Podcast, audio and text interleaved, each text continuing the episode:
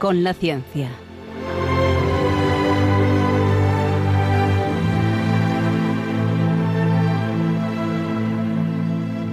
Dirigido por Javier Ángel Ramírez.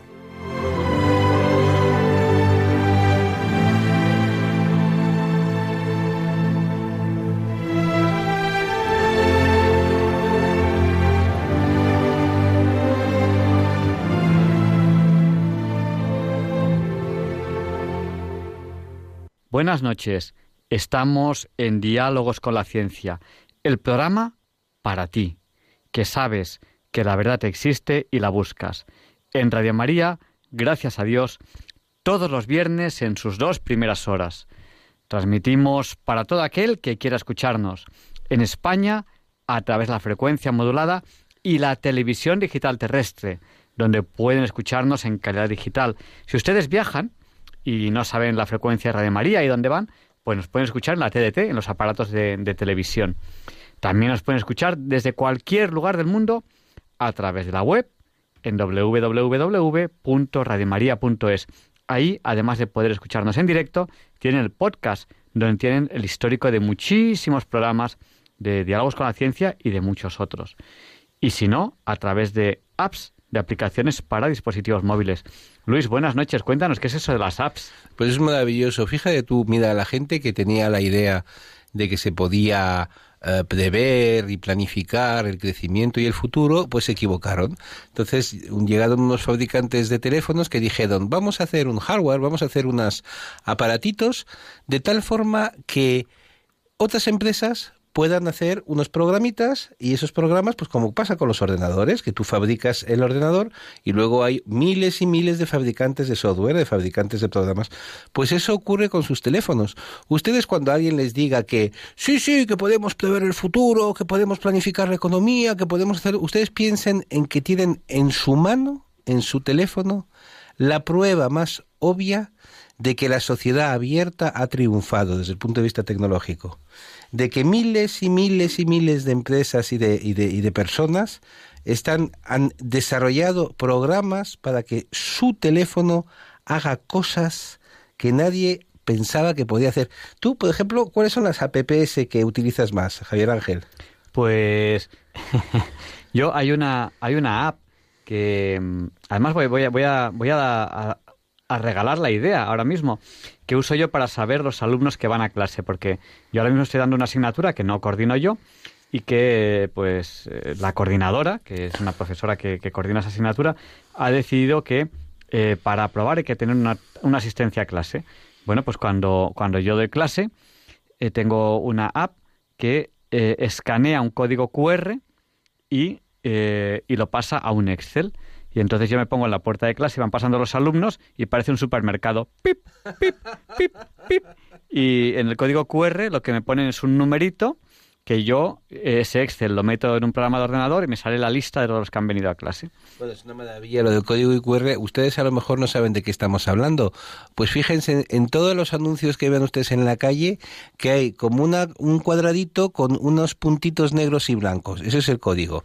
Y fíjense usted lo lista que es la gente y la variedad inmensa de apps que hay, que ustedes se van, por ejemplo, a un museo y en un museo en que los ciegos, pues hombre, tienen dificultades para ver, no un cuadro, pero pueden enterarse de lo que hay dentro del cuadro, es decir, de lo que es la información histórica, de el título del cuadro, y todo ese tipo de cosas, porque hay a lo mejor un código IQR, ellos cogen un aparatito que es su teléfono, igual que el suyo, apuntan y ese, eh, y ese código les permite traducir a palabras para que ellos entiendan lo que hay ahí. Es decir, mm, los ojos, los, ciegos ven, los, los, sordos oyen. Hemos llegado quizás al final de los tiempos, estamos al principio de una gran era, Javier Ángel. Pues yo creo que ni una cosa ni la otra confiemos en que, en que las cosas sigan tranquilas y... es que estoy, mira, estoy harto del pesimismo, estoy harto del pesimismo. Vamos a entrevistar esta, esta noche a una de las personas que más infunde el optimismo porque está investigando en la punta de la punta de la investigación de la resolución de una enfermedad tremenda y en lugar de pues coger a los enfermos y matarlos, hacerles un favor, pues pretende curarlos, lo cual está muy bien. ¿Y de, de, quién estamos hablando y de qué enfermedad estamos hablando? Pues estamos hablando nada menos que don Fernando de Castro Subrie, que es una de las primeras espadas en el ámbito de la neurociencia y de la lucha contra una enfermedad bastante durilla, bastante durilla, que es la, ¿cómo se llama? La ELA, ¿no? El, sí. Que es el acrónimo de... Eh, Tú lo sabías. es el acrónimo de una enfermedad terrible. Esclerosis la, lateral amniotrófica, amniotrófica, que solamente pronunciarlo da, da, miedo, ¿no? Bueno, pues eh, don Fernando de Castro, que es una de las grandes autoridades académicas de nuestro país, para darles un detalle, pues acumula 3.300 citas de sus trabajos uh, académicos, es decir, yo creo que debo tener unas 40, ¿no? Él tiene 3.300, más o menos para situarte. Bueno, es eh, tener, tener 3.000 citas es eh, una, una barbaridad. O sea, eso quiere decir que las cosas que escribe él se citan muchísimo. Eso es una, una auténtica barbaridad. Bueno, te, tendríamos que dedicar un programa a su currículum. Sí. O sea que va, mejor vamos a pasar directamente a presentarle a él cuando a ti te parezca. Bueno, primer, primero vamos a recordarles que eh, durante el programa pueden contactar con nosotros de muchas maneras. Quizá la más cómoda es por el WhatsApp. No nos llamen a este teléfono, que solamente, solamente tenemos WhatsApp, no, no, no les cogemos este teléfono, que es el del 8. ¿Cuánto era 8 por 8, Luis? En mis tiempos era 64. Pues nuestro WhatsApp es el 649888871. Y vamos a empezar ya la entrevista de la semana, porque ya es la hora Bond, feliz hora Bond, las 007. Y desde que has vuelto de China no paras de estornudar.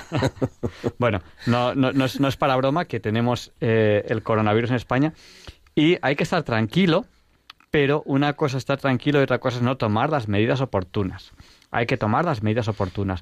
Hay que ser precavido. Hombre, yo me tomo las medidas y aquí oportunas. En España a veces, a veces somos muy jiji jaja y no tomamos muchas medidas. Mm.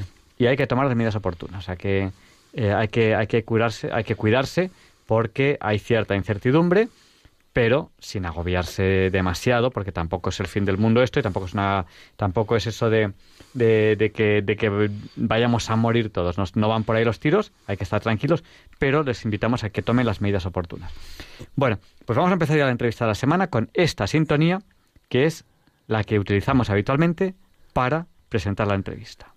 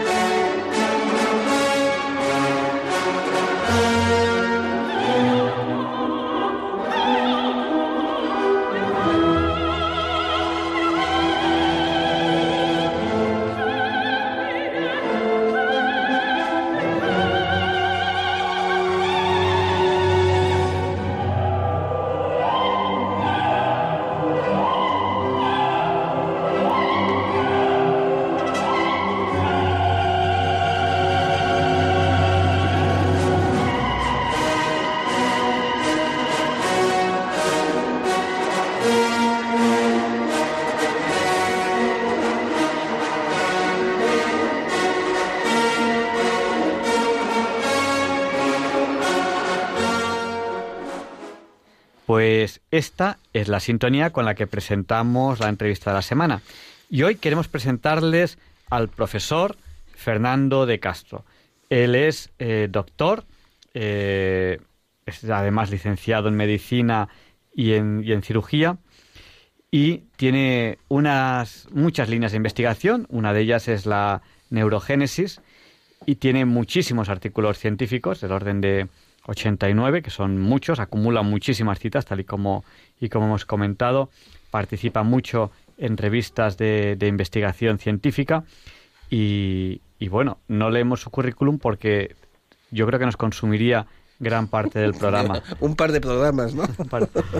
Buenas noches, profesor. Hola, buenas noches. Bueno, doctor, ¿eh? yo no soy profesor, ah. soy solo doctor.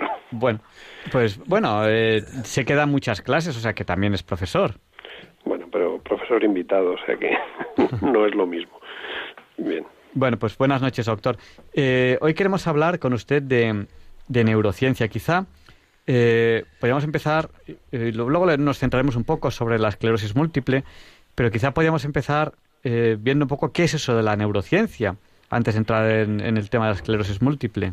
Bueno, pues la neurociencia es, o, las neurociencias, para ser exacto en plural, pues es todas las ciencias que tocan de una forma u otra pues el conocimiento del sistema nervioso y del, del cerebro que es como decir prácticamente casi cualquier aspecto de la ciencia pero bueno sí es eh, cualquier eh, aproximación que, que trate de conocer alguno de los aspectos de, de cómo funciona el sistema nervioso en condiciones normales y en patológicas porque eh, una pregunta, que una duda que yo he tenido siempre, y, ahí eh, muestro mi incultura en este, en este tema, eh, pues hay, pues en el cerebro hay muchas células, bueno, muchas neuronas.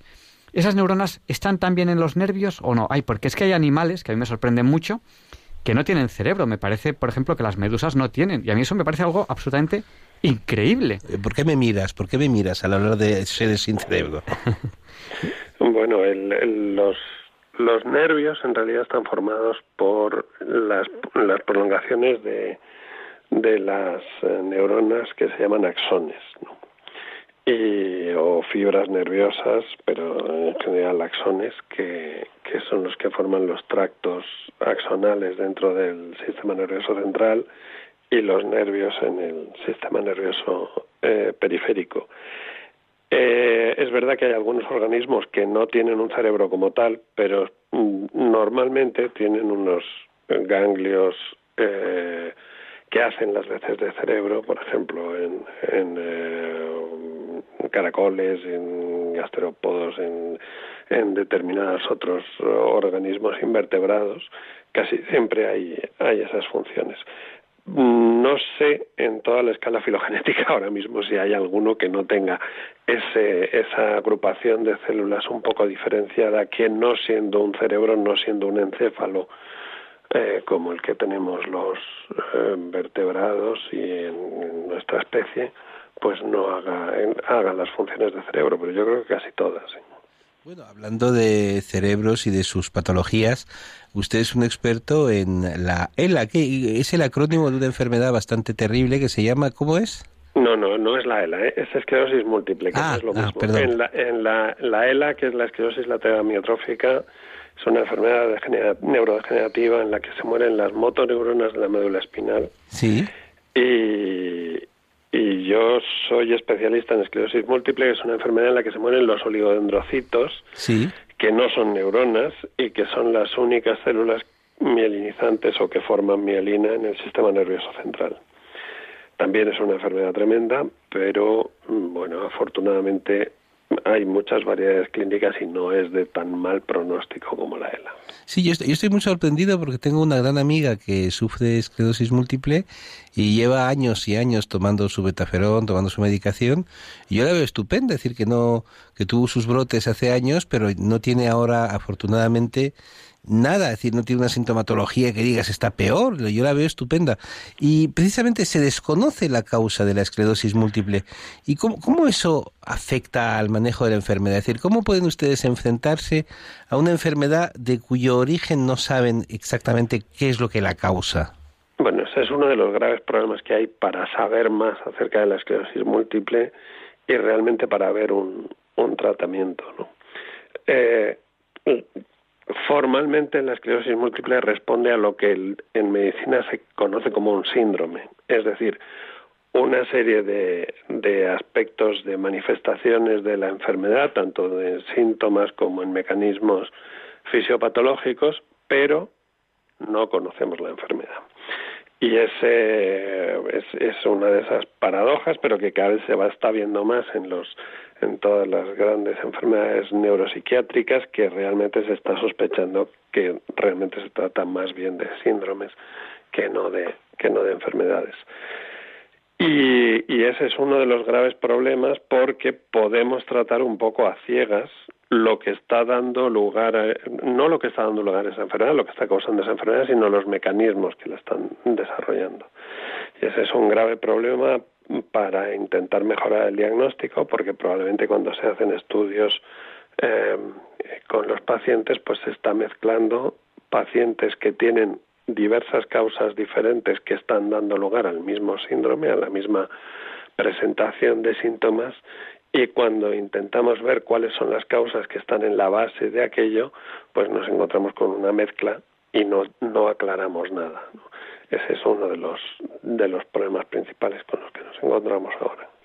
O sea, que nos está diciendo usted que sin, sin saber exactamente qué causa esa enfermedad ni por qué se reproduce, son ustedes capaces de intentar curarla. Chapeau. Bueno, el, el, el, por qué como tal no es una pregunta científica.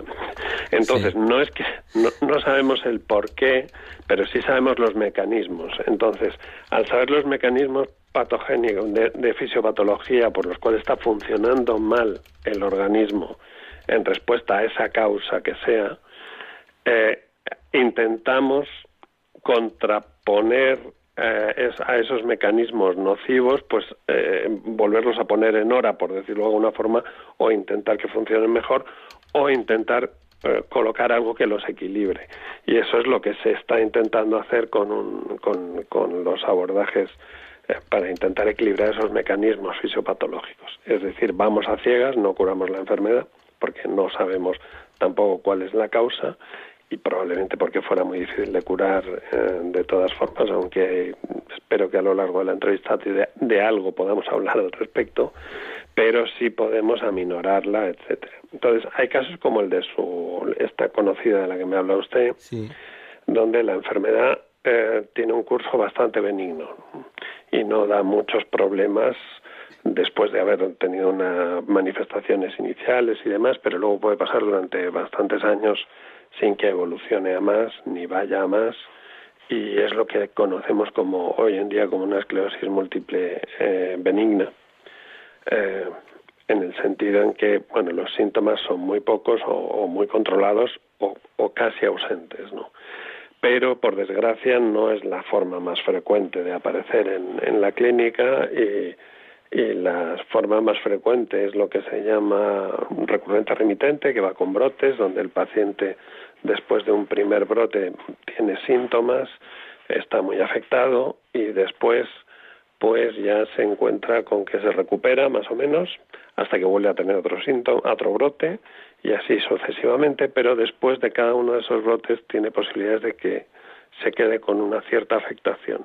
Y esa afectación con el paso del tiempo se vaya acumulando eso es, esa, esa enfermedad en una segunda fase empieza ya una, una fase degenerativa que conocemos como fase secundaria progresiva, que es, por desgracia, una evolución bastante frecuente dentro de la recurrente remitente, por la cual ya no hace falta que haya brotes para que el enfermo vaya empeorando, sino que va empeorando poco a poco e inexorablemente. Y luego, por desgracia, hay una fase una forma clínica que es lo que se denomina primaria progresiva, donde el paciente no debuta con síntomas, eh, con, con esos mm, brotes floridos, sino que desde el principio empieza a tener una, un, empeoramiento progresivo o más o menos progresivo eh, de la enfermedad y que suele tener pues consecuencias bastante eh, complicadas con el paso de los años. Estamos en Diálogos con la Ciencia, en Radio María. Estamos entrevistando al doctor Fernando de Castro. Él es científico titular del Consejo Superior de Investigaciones Científicas, el CSIC. Es principal investigador de un grupo de neurobiología. Eh, trabaja en el Instituto Cajal del CSIC y con él estamos hablando de esclerosis múltiple. Nos ha contado que no sabe eh, qué la produce. Y entonces yo quería preguntarle, eh, si en el futuro se encontrase la causa de la esclerosis múltiple, ¿cómo influiría eso en el, hecho de descubrirlo en el tratamiento, en sus investigaciones, etcétera? Bueno, descubrir la causa realmente nos abriría una puerta que yo hoy en día me atrevo a decir que es casi insondable, ¿no? Porque realmente abriría una cantidad de oportunidades muy grandes Primero porque si, damos, si asociamos eh, determinadas causas a determinadas formas clínicas, nos será más fácil saber cuál puede ser el pronóstico de esa, de esa enfermedad y, por tanto, tranquilizar al paciente y también de una forma emplear los, medicamentos de una forma mucho más razonada e incluso diseñar nuevos eh, eh, medicamentos específicamente diseñados para eh, intentar paliar esa causa o parar esa causa.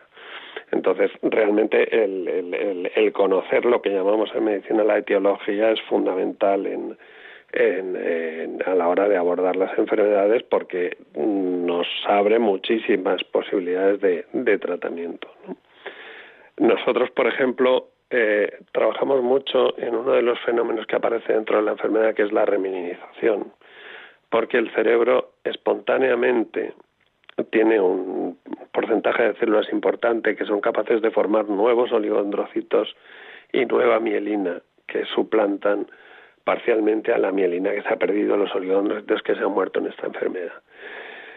Ese, proceso de reminización espontánea sabemos que aparece normalmente en prácticamente todos los tipos de pacientes.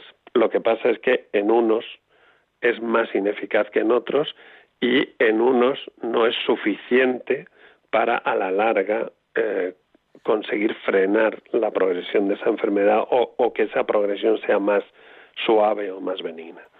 Entonces, no sabemos si una de las causas es que está haciendo fracasar a esa capacidad de reposición de las eh, natural que tiene el cerebro y en cambio a otro tipo de enfermedad lo que pasa es que se está atacando más fuertemente a esos oligodendrocitos y en cambio esa capacidad está eh, perfectamente eh, conservada. Entonces, de cara a abordarlo es completamente diferente. Para que se hagan ustedes una idea, no es lo mismo una herida abierta en la piel y que sepamos que se forma una cicatriz normal, como nos ha pasado a cualquiera de nosotros, a esos pacientes que resulta que ante pequeñas heridas no se les cierran. El, abordaje en el tratamiento es completamente diferente. Y en este caso, pues es algo que nos gustaría poder comprender para intentar mejorar esa capacidad de remediación espontánea en lo posible o reponerla si es que hay que reponerla eh, de otra forma más eh, eh, bueno más de mayor intervención vamos a decirlo así yo, yo, no sé si he entendido bien de que el cerebro de alguna manera a veces él solo lucha contra la esclerosis múltiple y se, y se consigue entre comillas reparar. No, no, no, no, no él solo siempre vamos. Eh, el cerebro tiene entre el 5 y el 8% del total de células que tenemos en el cerebro. Son precursores de oligodendrocitos que son capaces de y que reaccionan ante el daño desmielinizante y forman nuevos oligodendrocitos. Entonces, eh, lo que pasa es que esa capacidad a veces es suficiente para retrasar la enfermedad, su aparición y que dé síntomas o no. Porque... De hecho, uno de los problemas que hay con esta enfermedad es que cuando el paciente llega a la consulta, la enfermedad ya está, pero no sabemos cuándo ha empezado. Al, a, llega porque ha tenido unos síntomas que son los que le hacen sospechar y, y, e ir al, al, al médico, ¿no? ¿Y, ¿Y, qué tratamiento tiene actualmente la esclerosis múltiple? Todos los tratamientos que hay, bueno, aparte del tratamiento sintomático, que eso en cualquier enfermedad lo hay, si una persona tiene fiebre, pues se le hace bajar la fiebre, y si una persona tiene eh, cualquier otro síntoma que se pueda intentar paliar desde fuera, por supuesto que los hay, pero todos los fármacos que hay para tratar la esclerosis múltiple son inmunomoduladores, que lo que hacen es en esa están indicados para esas mm, eh, esclerosis múltiple más de origen autoinmune, donde aparecen esos brotes y esas fases recurrentes remutentes que hemos hablado antes, y lo que hacen es intentar disminuir la intensidad de esos brotes y sobre todo espaciarlos más en el tiempo. Pero no prevén en absoluto la degeneración de esa enfermedad en más eh, eh en las fases más avanzadas ni, ni, ni se puede ni, ni promueven la, la espontánea de lo que estábamos hablando antes. Entonces, realmente lo único que estamos haciendo es intentar modular la evolución de la enfermedad para que los síntomas acaben por hacer más tarde, que eso es lo que hay.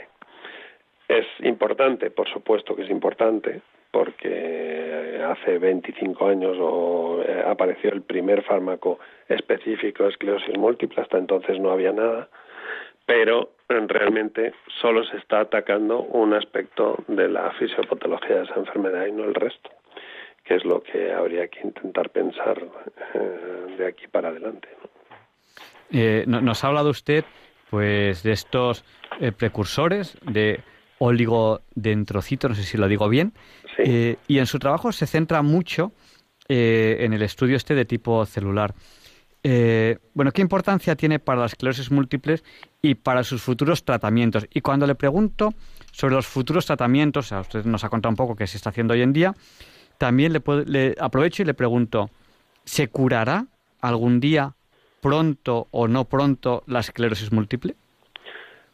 Bueno, yo creo que el primer paso para curarla, eh, hasta que sepamos esas causas y, a lo mejor nos abran nuevas puertas eh, que nos clarifiquen mucho más la circunstancia, eh, el primer paso para curarla es, o para mejorar el tratamiento es intentar implementar esos tratamientos también remediantes. No solo los inmunomoduladores que ya tenemos, hay mm, decenas en el mercado, muy caros y con efectos secundarios, pero cada vez mejores y, más fiables, pero que se aplican además un poco a ciegas, que eso lo podemos hablar un poco, un poco después.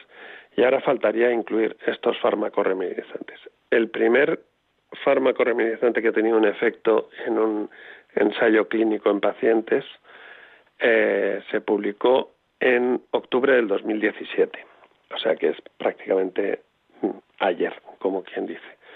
Y nosotros tenemos eh, algunos mm, fármacos remediantes de interés con diferentes compañías que los, los han producido y estamos estudiándolos in vitro y en modelos animales. Y ahora nos gustaría que pasasen a, ensayos clínicos. Eh, la cuestión es que pasar a un ensayo clínico pues es muy costoso, aparte que hay que pasar unos ensayos previos de seguridad, de bioseguridad, que, que son muy necesarios para que sepamos que al paciente lo que le estamos dando no le va a perjudicar de entrada. Y, bueno, son bastante prometedores, pero todavía están así. Muchos de esos ensayos clínicos que, eh, hace años eran muy prometedores y ahora están paralizados o abandonados, realmente se han acometido con pocas pruebas preclínicas, tanto in vitro como en modelos animales y más que pocas, algunas veces no las adecuadas.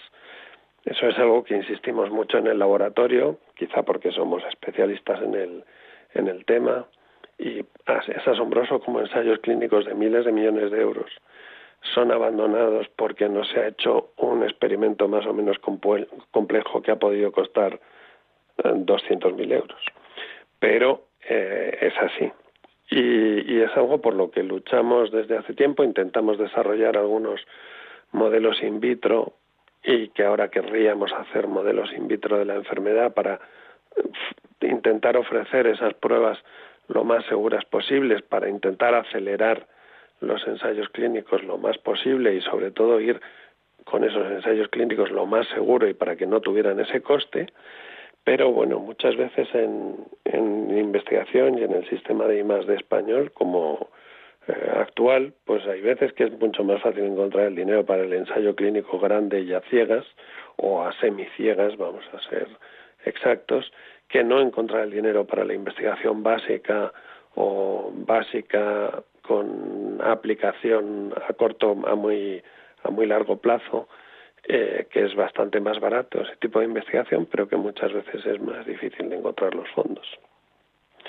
Y bueno, pues eh, ese es nuestra, nuestro deseo, el intentar, por un lado, desarrollar esos fármacos, investigar en los fármacos nuevos que vayan surgiendo, ayudar a diseñar algunos fármacos nuevos que potencien esas propiedades celulares que, que vemos in vitro o en los modelos animales, in vitro en, células humanas, que eso también nos interesa bastante, en trabajar en las, las células que hay más parecidas a las que existen en el cerebro de los pacientes y que es una heroicidad realmente conseguirlas porque necesitamos la colaboración de, de muchos eh, bueno, neurocirujanos y son células mucho más difíciles de cultivar que, que otro tipo de, de células y también es mucho más caro y bueno, pues eso es lo que estamos intentando hacer. Ahora nuestra siguiente apuesta es intentar ofrecer o diseñar eh, esos mecanismos eh, celulares por in vitro por reprogramación celular eh, directa, intentar obtener células de, de pacientes y también de individuos control, de células de la piel o de biopsias accesibles, e intentarlas transformar con pequeñas modificaciones genéticas en, en, precursores de oligodendrocitos, porque lo que ahora es muy difícil de obtener, lo que necesitamos hacer de alguna biopsia neuroquirúrgica, que nos, por, por suerte para los pacientes, cada vez hay menos intervenciones quirúrgicas que, que precisen de la extirpación de, de trozos del, del cerebro. Eh, eso está limitando mucho la posibilidad de disponer de esas biopsias para utilizarlas in vitro. Y la idea sería intentar reprogramar esas células, fibroblastos o queratinocitos o células, ya digo, de, de fácil acceso desde fuera para desarrollar esos modelos de enfermedad y poderlos estudiar in vitro. Estamos en Diálogos con la Ciencia, en Radio María, estamos entrevistando al doctor Fernando de Castro. Él es científico titular del Consejo Superior de Investigaciones Científicas, es el principal investigador en un grupo de neurobiología. Con él estamos hablando de neurociencia y nos estamos centrando en la enfermedad de esclerosis múltiple. Eh, es una enfermedad que nos ha contado que no se sabe muy bien eh, cuál es su origen, sin embargo, la están tratando. Y bueno, hay esperanza de que algún día se, se cure, será importante cuando se conozca eh, el origen. Eh, hay en todo el mundo muchas asociaciones de pacientes de esclerosis múltiples. En España existen, existen asociaciones de pacientes. No sé qué relación tienen con, ustedes que están investigando, pero en cualquier caso, para conseguir mejorar la calidad de vida de estos pacientes y para, y para el tratamiento que tienen, ¿qué aconsejaría usted como investigador en este tema a estas asociaciones de, de, pacientes o de familiares de pacientes con esclerosis múltiple? Bueno, el asociacionismo de los pacientes en España, em, eh, digamos que casi siempre eh, se ha interesado básicamente por conseguir eh, mejorar la calidad de vida directa de los pacientes e intentar de alguna forma tener un, reconocimiento y conocer a otras personas que tengan el mismo problema para compartir de una forma muy inmediata entre pacientes y entre familias eh, qué es lo que pasa con un paciente cuando tiene esta enfermedad, ¿no? con un enfermo que, sufre de esclerosis múltiple. Pero en general el asociacionismo en España de, este, esta forma clínica no tiene la vertiente que tiene en otros países eh, donde se invierte bastante directamente en investigación. Las charities que hay en Gran Bretaña o en, eh, Estados Unidos o en Alemania, en Italia, por ejemplo, hay una potente sociedad de esclerosis múltiple italiana que recauda muchos fondos por diversos eh, medios y lo que hace es lanzar programas de investigación bastante eh, eh, ambiciosos.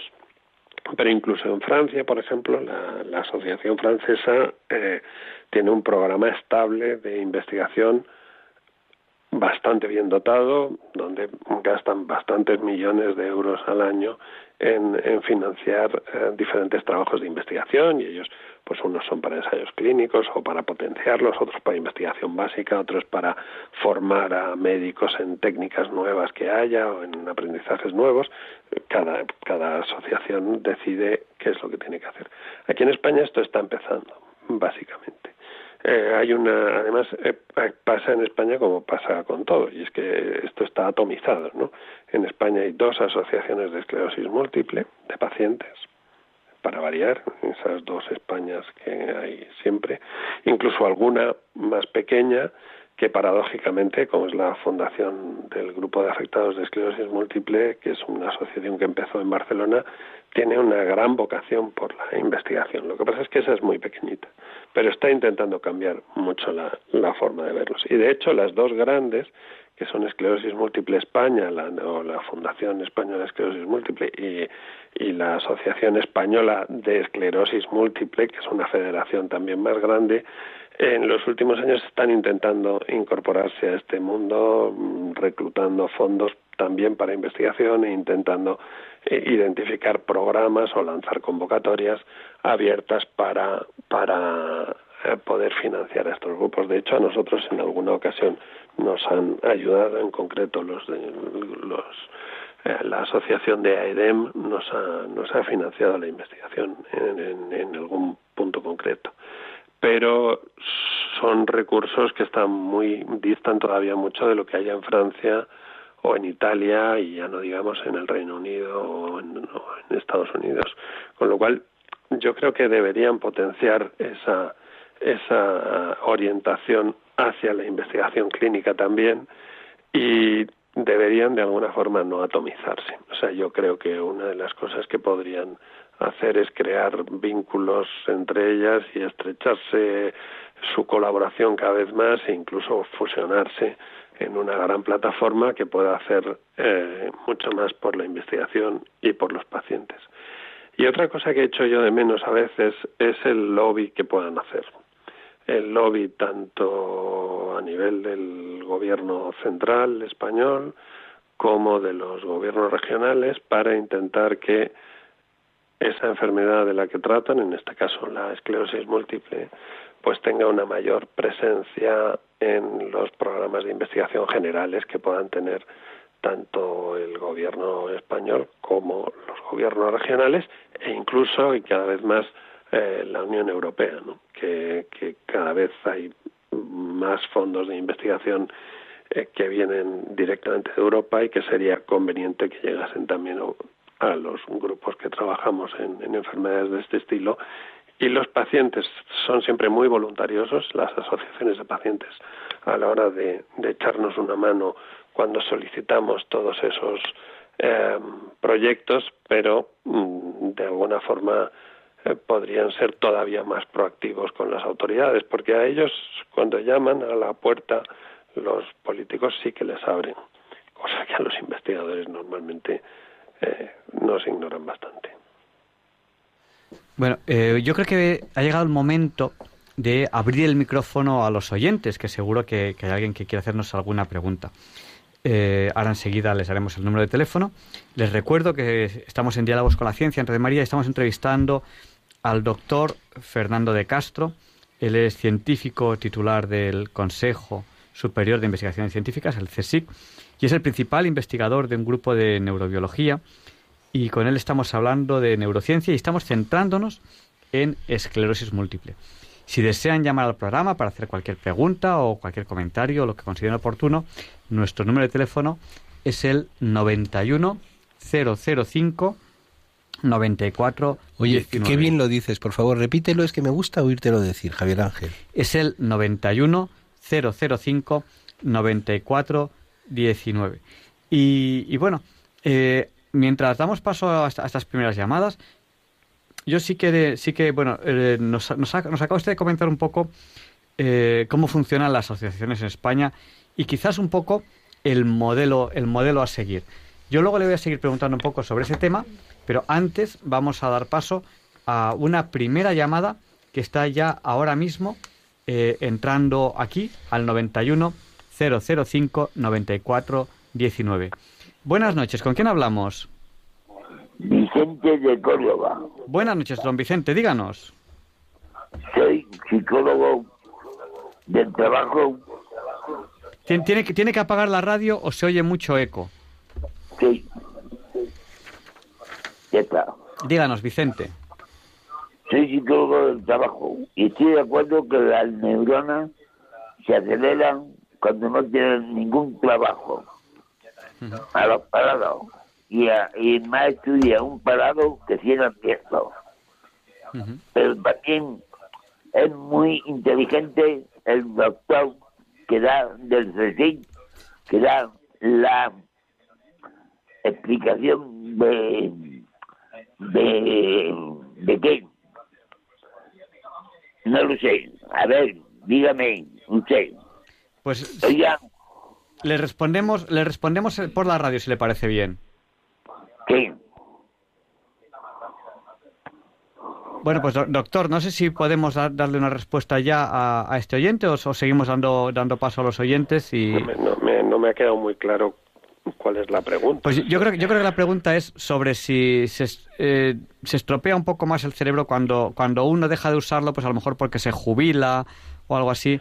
Ah, no, bueno, eso por supuesto. O sea, la actividad, la actividad física y la actividad mental son muy importantes para mantener el cerebro eh, lo más sano posible el mayor tiempo posible. ¿no? Hay un montón de estudios que avalan el cómo la actividad física y también la actividad mental mejoran la neurogénesis en el adulto y sobre todo prevén de la pérdida de, funciones, de funcionalidad e incluso prevén de la pérdida de, de sustancia blanca que a fin de cuentas es la desminimización normal que ocurre con la edad, ¿no? Con lo cual yo en eso estoy completamente de acuerdo. Cuanto mejor y más ejercitemos el cerebro, eh, mejor para todos, de jóvenes y adultos. Bueno, vamos a dar paso a, a, José, a María y a Carmen que nos han llamado al 91 005 94 19. Eh, vamos, damos paso a José de Carranque. Buenas noches, José. Díganos, el micrófono es suyo. Hola, hola, buenas noches. A ver, eh, mi pregunta es un poco personal, pero porque me toca de primera mano la neurobiología. Yo tuve un accidente de un traumatismo craneoencefálico y por eso tengo visión doble, veo dos cosas y mi pregunta es ¿por qué en determinadas situaciones yo noto un hormigueo en la en la parte derecha del cerebro y otras veces en la izquierda y otras veces en las dos a la vez. Porque José, entiendo que usted tuvo eh, eh, un, un traumatismo en la cabeza, ¿no? Sí, y, usted, siente un hormigueo y le pregunta al doctor si él sabe por qué Pero no siempre, no siempre. Pues le respondemos por la radio, si le parece bien. Vale, gracias, Javi. Buenas noches, muchísimas gracias, José. Un abrazo. Bueno, en, casos personales lo primero que habría que ver es bien cuál es el problema que tiene eh, el paciente y cuál fue el diagnóstico y qué es lo que sufrió y demás, ¿no? Yo por lo que cuenta creo que es un tema mm, vascular porque varía de un lado a otro y no es eh, constante ni nada de ese estilo. En, el, en los traumatismos craneoencefálicos hay un conjunto, se, se desencadenan un conjunto de, de procesos muy variados, entre ellos hay una desminización secundaria, una pérdida de milina y de oligodendrocitos importante que muchas veces se olvida pero que en la mayoría de los casos lo que tiene que ver es por afectación de determinadas zonas de, de la corteza cerebral, es lo que lleva a tener unos síntomas u otros, y, la recuperación depende también de cuál es la afectación, la intensidad, el, el, el, grado de afectación y la extensión de la afectación del, del traumatismo. O sea, yo creo que en ese sentido, hoy, esta noche, yo le puedo decir poca poca cosa novedosa, primero porque yo no soy clínico y segundo porque tampoco conozco exactamente cuál es el, el, eh, el, tipo de traumatismo que ha tenido el paciente, pero por lo que cuenta yo diría que es un tema eh, relacionado con, con, la circulación.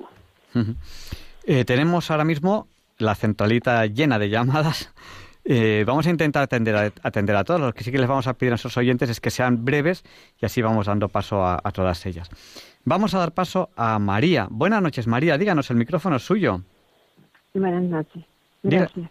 díganos. Pues que, quería preguntarle a este doctor que estoy sintiéndolo, lo oigo toda, siempre, siempre estoy sintiendo la de María.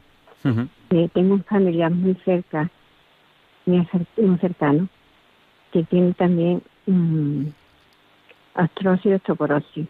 Y también la enfermedad que ha dicho la... Esclerosis múltiple. Esclerosis múltiple. y, y los médicos aquí no nos dan la solución. Y he oído que en Navarra hay una clínica muy buena. Si ustedes me podían dar el nombre de la clínica y de algún doctor, por favor. Pues mire, eh, ya luego para darle nombres a algunas clínicas o algo así, ¿puede usted escribirnos un, email a Diálogos con la Ciencia y nosotros le responderemos si podemos? Pues que no, yo soy muy mayor ya y no, y no lo uso. Bueno, es por no, por no dar nombres así de, clínicas y en, en, directo, en, en, antena. Entonces, o, una carta, ¿no puede usted escribirnos una carta? Bueno. A Paseo de los Lanceros número 2, 28024 de Madrid. Sí. Pues muchísimas gracias. De todas maneras intentaremos responderle un poquito en antena. Muchas gracias. Está en, en la unidad del dolor. Vale, pues perfecto. nos, pregunta usted alguna clínica buena en esclerosis múltiple. Eso es un poco lo que usted nos pregunta, ¿no? No, y también tiene las siete vértebras de la, del cuello hacia abajo. Luego tiene también desde la cintura hasta abajo. También se está saliendo el, el líquido de la vértebra. Y ahora lleva ya una Eso es ya un poco las patologías personales, a lo mejor eso te tiene que verlo un poco el médico que le está llevando, no lo sé. Le respondemos de todas maneras. El médico, el médico que le está llevando estuvo el otro día y es para irse al juzgado de guardia y ponerle una denuncia. Bueno, pues Carmen. ya más de tres veces. Carmen, le respondemos un poco en antena. Muchas gracias. gracias. Pues eh, doctor, no sé si, si quiere que, vayamos respondiendo a Carmen, nos damos paso a dos o tres llamadas y respondemos un poco a las tres. Bueno, es que esto es un poco lo mismo que antes. O sea, sin conocer el caso hablar es un poco, es muy arriesgado. De todas formas, eh, servicios de neurología en España y especialistas de esclerosis múltiple hay en prácticamente cada región eh, fáciles de localizar y, fáciles de llegar a ellos. Y si esa patología tiene además sobrevenida otra serie de, de enfermedades, como me ha parecido entender que hay algo de artrosis y algo de osteoporosis, pues evidentemente será más complicado de tratar, pero eh, se puede abordar sin mayor problema. Yo aconsejaría intentar llegar a un hospital lo más grande posible de la región que sea esta señora, que no sé exactamente dónde es, eh, para intentar tratar a ese paciente con los especialistas que sea necesario y, que confluyan en el mismo caso. Pues nada, vamos a dar paso a, a, Salvadora. Le vamos a pedir, por favor, que sea breve, porque tenemos muchas llamadas y nos queda muy poquito de programa. Tiene que apagar la radio, Salvadora, si no, no podemos darle paso porque se acopla. ¿Puede ser apagar la radio? Díganos, Salvadora, el micrófono es suyo. ¿Hola? ¿Hola? Si no, damos paso a, Ángel. Salvador, ¿está usted Carmen, por favor, me, han dicho que me llevaría a mí. Ah, vale, es usted Carmen, discúlpeme entonces. Sí. Pues díganos. Pues mire, mm, aprovechando, muchísimas gracias por atender mi llamada, aprovechando que está es el doctor que es una eminencia en enfermedades neurodegenerativas Quisiera saber si hay alguna interconexión con el Parkinson. Yo es que padezco Parkinson y me gustaría saber mm, qué, posibilidades tengo de, mantener mi, mi actividad porque la movilidad la tengo bastante en últimamente la movilidad la tengo muy deteriorada. Quería saber si hay fármacos importantes eh, que, que traten ya que están con la esclerosis, que es una enfermedad que está interconexionada, pienso yo, con el Parkinson, ¿qué podría hacer, qué podría decirme? Porque solamente estoy tomando Cinemed. Entonces veo que voy para abajo, para abajo, para abajo. A ver si hubiera alguna posibilidad de algún otro fármaco más importante. Pues Carmen, le, respondemos en antena, si le parece bien. Vale, muy, muchísimas gracias. Gracias a usted, buenas noches. Pero vamos, yo no soy especialista en Parkinson y, insisto lo mismo, hay especialistas en España muy buenos, perfectamente actualizados sobre el, último garito para tratar eh, todos los síntomas que puedan derivar del Parkinson. El problema es que hay que conectar con ellos. Vamos, yo no soy la persona. Yo simplemente aquí puedo decirle que es verdad que en las enfermedades neurodegenerativas hay también una pérdida secundaria de, de oligodendrocitos que muchas veces se olvida. Pero claro, eh, lo primero que tenemos que hacer es tratar esa, esa enfermedad primaria. Afortunadamente, eh, lo que me dice usted es que sus mm, problemas son más de tipo motor que, generales, con lo cual cuanto más limitado sea eh, la afectación que usted está sufriendo, más fácil sería intentar controlarla o intentar que avance lo menos lo más lentamente posible no de todas formas las enfermedades neurodegenerativas como el Parkinson como el Alzheimer pues eh, hay que manejarlas también por los especialistas y el Parkinson es quizá una de las que mejor se conocen muchos de esos aspectos. Pues muchísimas gracias. Vamos a, dar paso, le vamos a pedir que sea muy breve a Salvadora. Ahora sí. Buenas noches. Sí, sí. Le vamos a pedir que sea breve, díganos. Vale. Eh, buenas noches, doctor. Eh, mire, por circunstancias no he podido escucharle en todo el programa, ¿no? Eh, pero quería comentarle que, bueno, mi padre tenía esclerosis múltiple entonces sé un poco el tema, ¿no? Él finalmente iba con bastón y tal, pero bueno, no falleció de eso, ¿no? Pero bueno, él lo llevaba bien, era fuerte, en fin. Pero tenía una pregunta. Eh, me gustaría saber qué lesiones eh, a nivel cerebral, una vez que se hace una resonancia, por hay, eh, si hay, qué tipo de lesiones hay en la sustancia blanca para poder determinar si, si una persona tiene esclerosis múltiple o si por la edad una persona puede tener ya ese tipo de lesiones en fin, un poco a nivel cerebral, cómo, cómo sabe identificar los síntomas, más que físicamente, porque físicamente sé cuáles son los síntomas, doctor. Bueno, eh, buenas noches. La pregunta es muy interesante, pero em, la contestación es muy complicada, porque la esclerosis múltiple los síntomas que da dependen de dónde se produzcan las lesiones. Y esas lesiones se pueden producir en cualquier sitio donde haya oligodendrocitos y mielina en todo, no solo en el cerebro, sino en todo el encéfalo y en todo el sistema nervioso central, o sea, todo en la columna, la médula espinal, el tronco del encéfalo y demás. Normalmente en resonancia magnética lo que se ven son unas manchas, por decirlo de alguna forma, donde el tejido no, no es normal y es lo que se ha identificado como que corresponde a una lesión desminimizante. Eh, normalmente lo que aparece en un paciente son varias lesiones y es más, suele haber más lesiones de las que están dando clínica. O sea, a lo mejor un paciente tiene cinco o seis lesiones identificables en la primera resonancia que acude a, cuando acude a consulta y a lo mejor la que le está dando clínica es una o dos nada más. Y entonces es, es un proceso más general, digamos, que, que, el, que puede ser la, la, propia enfermedad. De hecho, hay un 5% de los pacientes a los que se hace autopsia por otros motivos y se mira el sistema nervioso, eso es un montón de pacientes, donde hay lesiones compatibles con lo que sería una esclerosis múltiple y que no han dado clínica de esclerosis múltiple nunca.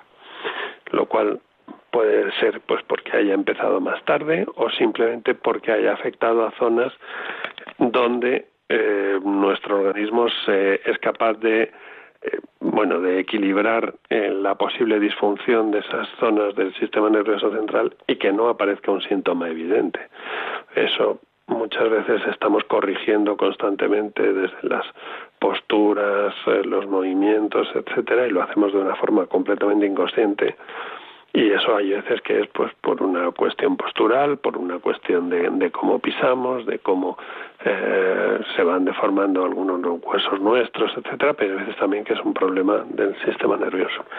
Y, y básicamente lo que lo que pasa es eso. Entonces yo no sé exactamente eh, si lo, lo está pensando por lo que le pasó a su padre o si lo está pensando por, por otros pacientes o a otras personas, pero ya le digo, lo que se ve normalmente es una especie, lo que llamamos una suelta de globos, no una, una serie de manchas que se ven más fácilmente en el, en el cerebro porque es más grande, pero que por desgracia suelen tener peor pronóstico si afectan a médula espinal o a, o a tronco del encéfalo, porque hay menos número de células y menos reserva funcional pero que normalmente el problema que hay y el problema que tiene un médico y el problema que tenemos los investigadores que trabajamos con la esclerosis múltiple es que cuando ese paciente va al médico porque algo le pasa, esa enfermedad la tiene. Ese es el problema principal.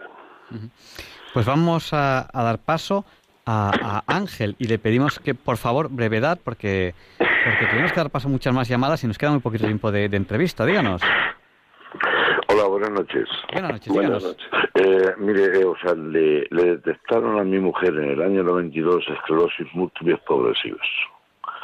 Bueno, pues de verdaderamente que lo, cosa que lo pasemos muy mal en los hospitales, en Portacelia, en fui en, o sea, en Valencia, en el Hospital General.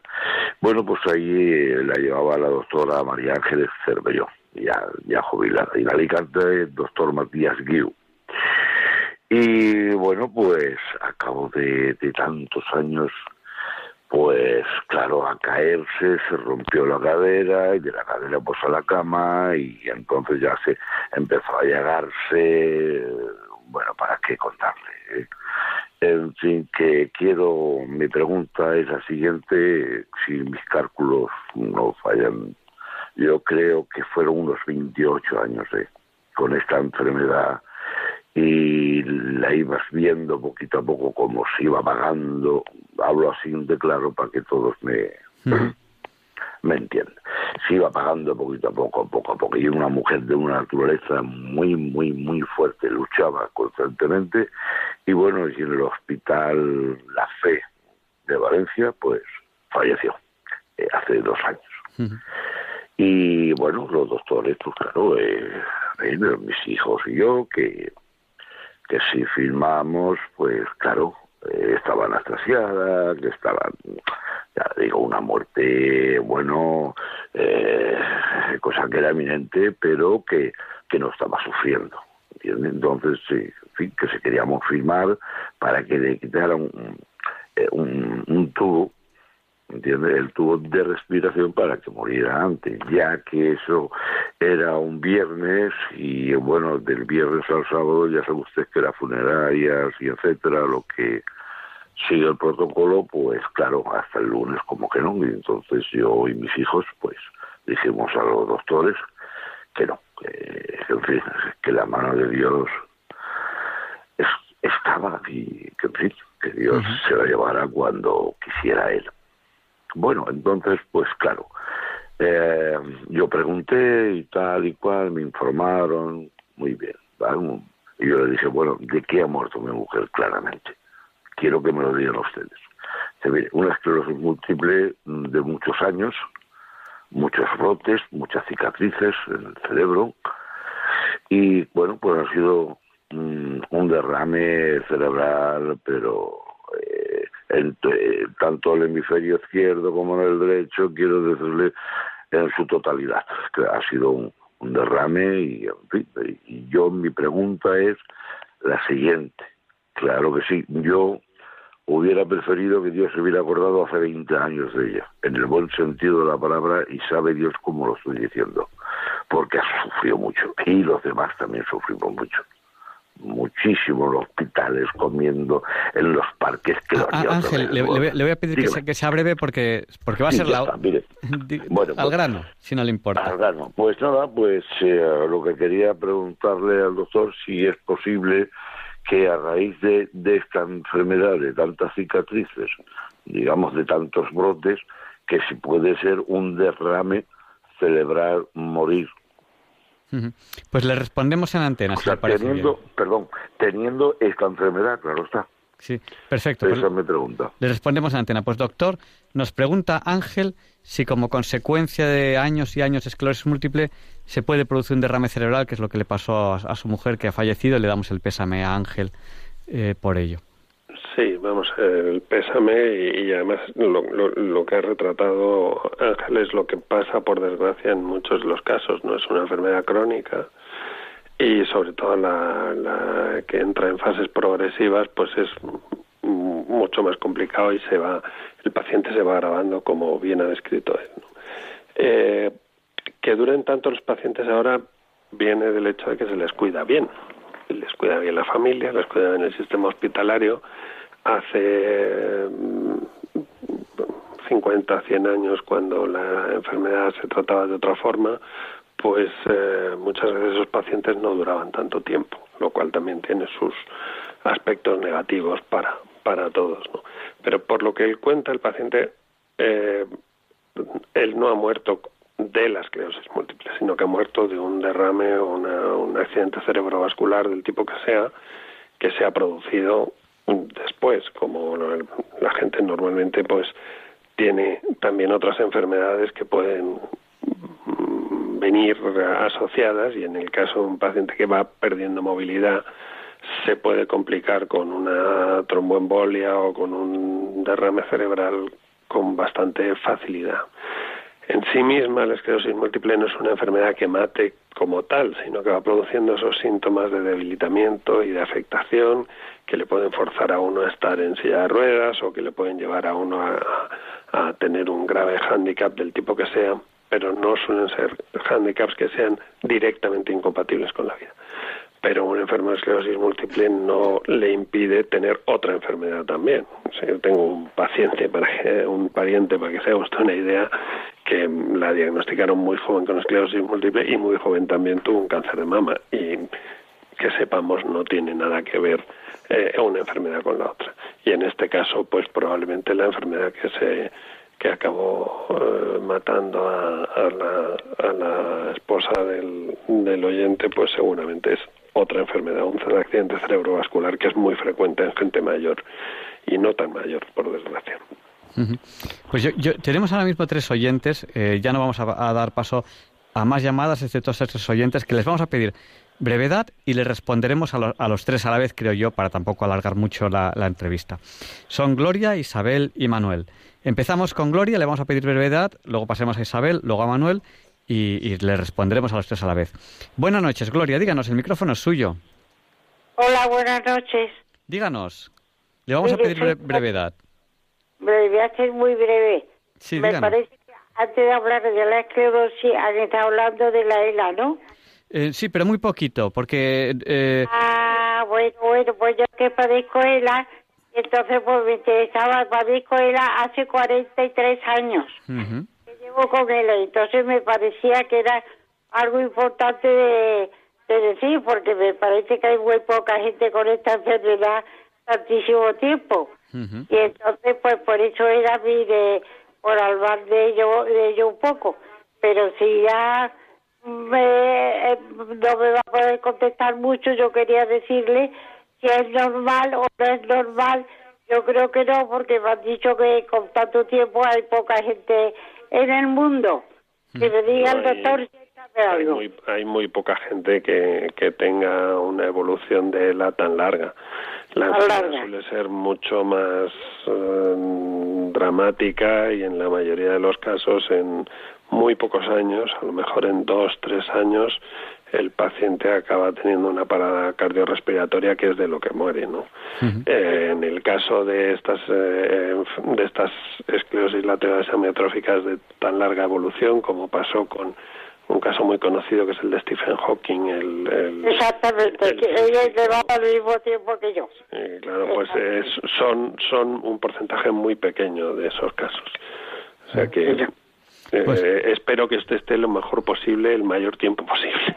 Pues, Gloria, dentro, de, la enfermedad, que, que, que, nunca es agradable, pues hay que dar gracias a Dios de, que, bueno, pues usted... Eh... Pues, desde luego todo el día, yo solamente hablo, ¿eh? Que si me, vuelvo, sí, pero ni como, ni ando, ni nada. Pues, ni como, ni ando, ni nada. pero vamos, tengo nueve hijos y me, cuida muchísimo y estoy, gracias a Dios, muy bien cuidada. Pues le acompañaremos lo que podamos con la radio. Muchísimas gracias por escuchar. Gracias. Buenas noches. Buenas noches, adiós. Vamos a dar paso a Isabel y a Manuel. Isabel, buenas noches, díganos, el micrófono es suyo. Buenas noches. Sí, voy a ser súper rápida. Es que ha habido una señora, la verdad es que no me acuerdo de su nombre, que ha llamado, me ha dado mucha pena porque la pobrecilla preguntaba por un, un buen hospital que le habían dicho en Navarra. Yo creo que está clarísimo que se refiere al Hospital Universitario de Navarra. Por si le pudiera ayudar, yo quería decirlo, vamos, es que está clarísimo, porque en Navarra no hay otro hospital famoso y bueno, bueno de verdad como el hospital universitario. Nada más quería decir eso para no quitar tiempo a nadie. Pues es la, clínica universitaria, el nombre exacto. sí, yo creo que está muy claro. bueno, muchas gracias, ¿eh? Isabel, muchas gracias, un abrazo muy fuerte. Igualmente, gracias. Y vamos a darle paso a la última llamada, que es, tendríamos más, pero no podemos dar paso a muchas más llamadas, porque ya, ya es la una y cinco minutos. Manuel, díganos, el micrófono es suyo. Buenas noches, yo soy Manuel de Pontevedra, padezco la, enfermedad desde el año 2002. Con tratamientos fui, bueno, paliándola llevando una vida más o menos normal. El mes pasado, el día concretamente el día 19, fui a hacer una gamografía a un hospital de aquí de, Vigo, en el, el Meixueiro, llaman. Y bueno, yo me encontraba bien. A la vuelta ya empecé a encontrarme muy cansado. Al día siguiente eh, tuve que ir a urgencias, no me ingresaron porque no había neurólogo. Tuve que volver al día siguiente, que era domingo, y allí apareció un neurólogo, gracias a Dios, y determinó, determinó que lo que tenía yo era un brote eh, de la enfermedad. Me puso un tratamiento y durante cinco días que me ingresó en el hospital, eh, yo estuve eh, después más días en el hospital, pero durante cinco días seguidos me puso el tratamiento. Él me dice que con ese tratamiento que espera, que espere yo que mejore y que me recupere totalmente y que quede como, como estaba antes.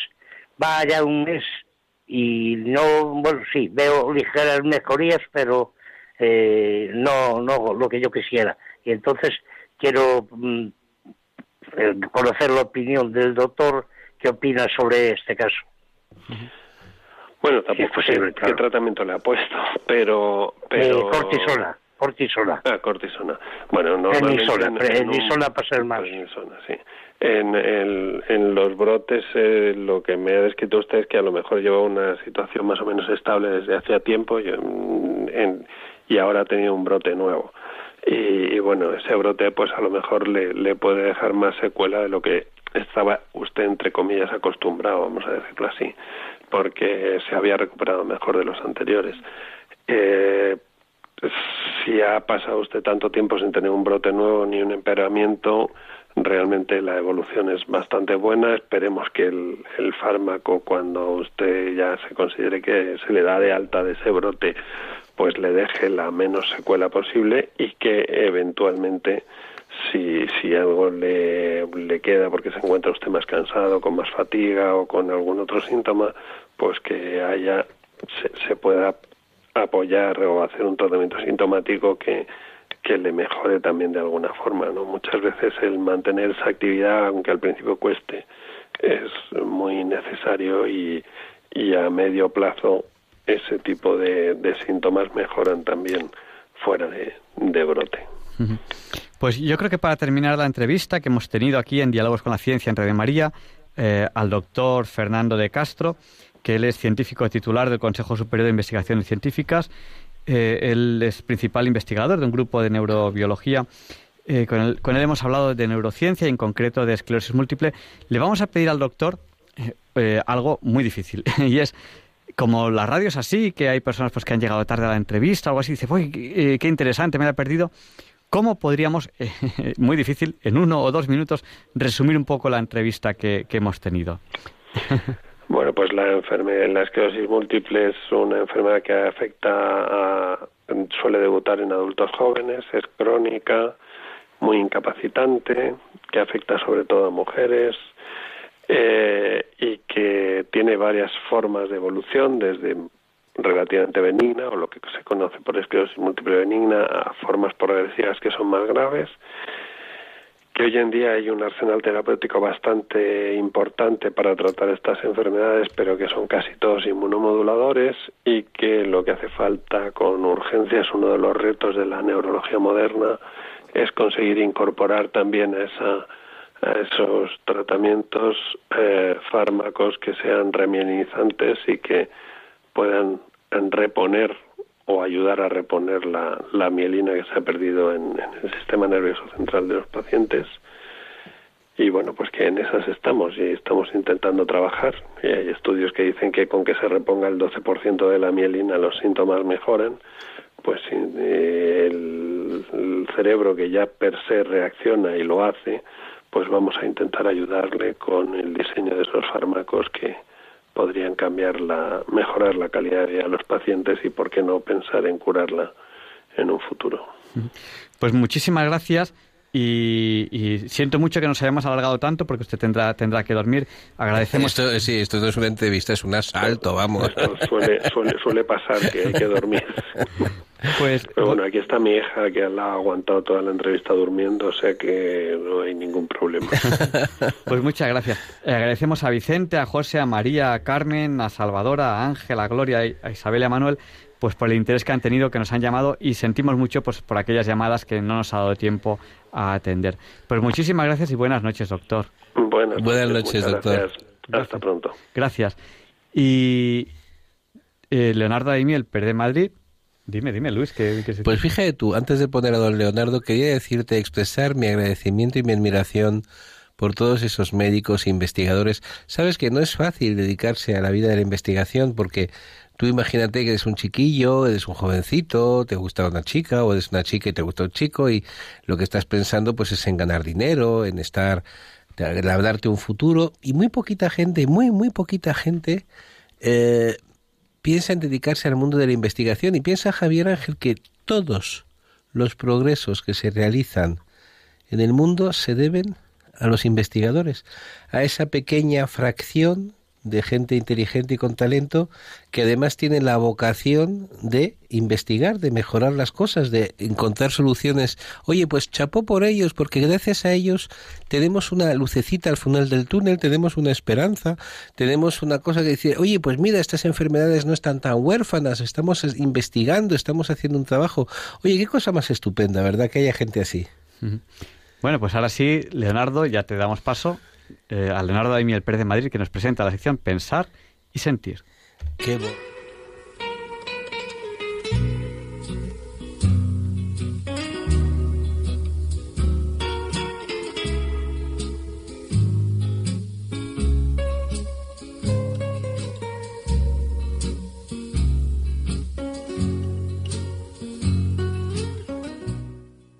Buenas noches, queridos oyentes de Radio María.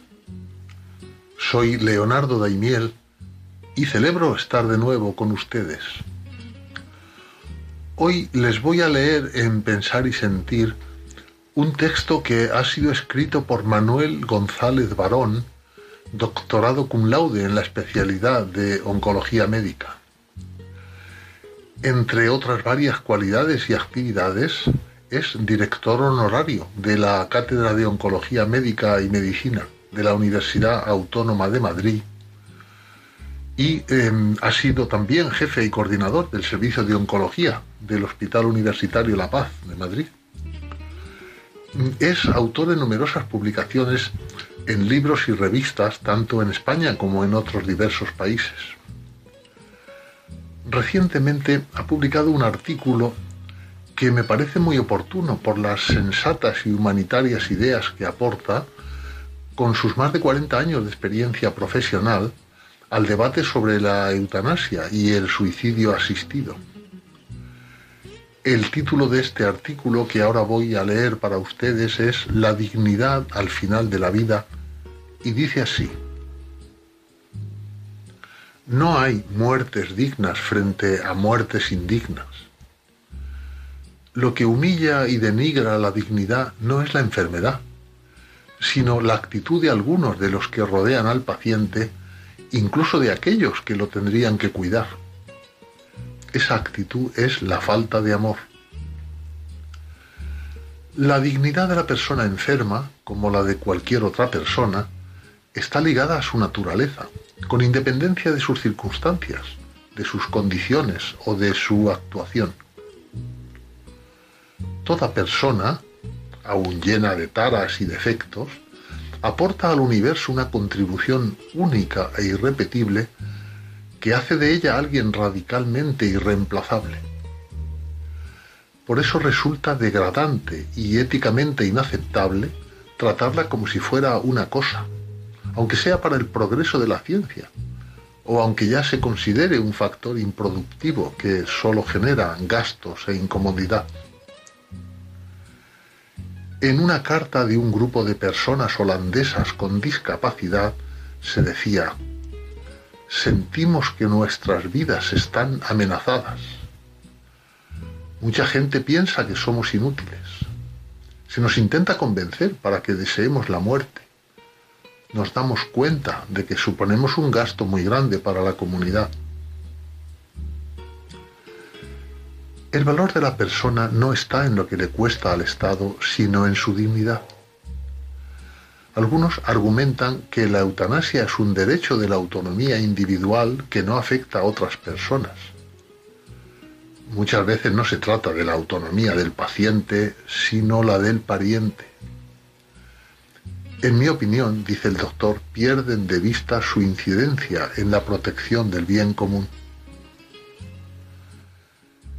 Quienes tenemos larga experiencia en la atención a enfermos con cáncer, sabemos que muchas peticiones de eutanasia son un gesto, una llamada, una solicitud de ayuda por la soledad, el miedo, la desatención, el dolor o cualquier otro síntoma mal controlado, la falta de cariño o de compañía.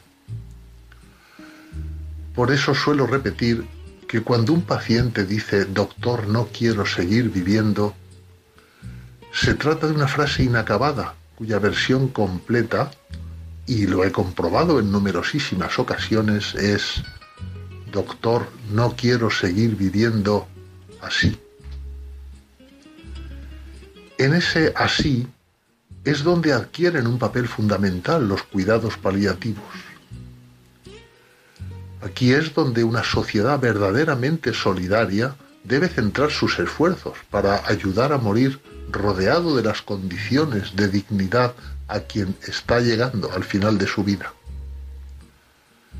cuidándole de tal manera que no le quepa la menor duda de que, aunque esté muy deteriorado por el padecimiento, no ha perdido ni un ápice de su dignidad. El juez Breyer, citado por Herbert Hending en el prólogo de su libro Seducidos por la muerte, se preguntaba si la ausencia de centros de cuidados paliativos en Holanda estaba relacionada con la legalización del suicidio asistido y la eutanasia. Algo de esto puede haber ocurrido, puesto que cuando los holandeses aprobaron estas prácticas, no existían los avances en cuidados paliativos de los últimos 20 años y aún no se disponía de los recursos actuales para enfermos terminales. Por ello, en una visión benévola, se podría pensar que el fácil acceso a la eutanasia se deba a la falta del desarrollo de hospitales y centros de cuidados paliativos. Pero sin duda también lo contrario. Estos procesos, de manera expansiva, ahogan el desarrollo de estos servicios hospitalarios y centros apropiados para la dignificación del proceso de morir. También contribuyen a un claro y progresivo desinterés en investigar tratamientos y medidas para estos pacientes. Por ejemplo, en este tipo de escenarios no se hubieran desarrollado las pautas correctas, técnicas y éticas de la sedación paliativa, que no supone un derecho de todo paciente porque lo pida él o sus familiares. Es decir, no es sedación a la carta sino que se trata de un eficacísimo recurso para controlar síntomas refractarios a tratamientos convencionales y especialmente el sufrimiento no controlado, siguiendo unas indicaciones de aplicación muy precisas. Me parece un dramático error despenalizar la eutanasia cuando hay todavía muchos enfermos en España que no tienen acceso real a cuidados paliativos de calidad. Muchos de los que defienden estos planteamientos pueden ser mañana víctimas de sus propios argumentos y de esto yo he sido testigo. El camino no es otro que el de destinar más medios económicos y de todo orden para que estos cuidados y esta atención sean universales en el territorio español. Igualmente sería interesante imponer el estudio a fondo de la paliación como asignatura obligatoria en todas las facultades de medicina. La Declaración Universal de los Derechos Humanos de 1948 y otros documentos posteriores vienen a concluir que la persona tiene un valor absoluto, la dignidad, y ésta no reside en optar por ejercer la libertad de vivir o morir. El ser humano no puede renunciar a su propia dignidad. Es por eso por lo que se prohíben la venta libre de órganos, la esclavitud y el canibalismo. En resumen, el ser humano se encontrará en situaciones de debilidad o vulnerabilidad, por lo que habrá de ser defendido frente a terceros o frente a sí mismo, por considerar que la defensa de su dignidad está por encima de su autonomía. La libertad es un valor sublime, pero tiene otros límites que son la libertad de uno mismo y la libertad de los otros. La libertad adquiere su auténtico sentido cuando se ejerce en servicio de la verdad y resguarda la propia dignidad. Lo contrario es una libertad envilecida. Y por último, la dignidad se fundamenta en el amor. La persona no puede vivir sin amor ha nacido para ser amada y para amar. Sin amor nadie se comprende a sí mismo.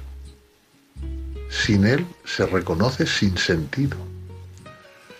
En ese amor experimentado es donde el paciente, el médico y el personal sanitario encuentran su razón de ser. ¿Qué son sino la vocación, el voluntariado, la entrega, el esfuerzo por la tarea bien hecha? la solidaridad, etc., es en el amor sentido y en el entregado donde la persona encuentra su grandeza y su valía. Es donde se reconocen a sí mismos como dignos los pacientes y los profesionales.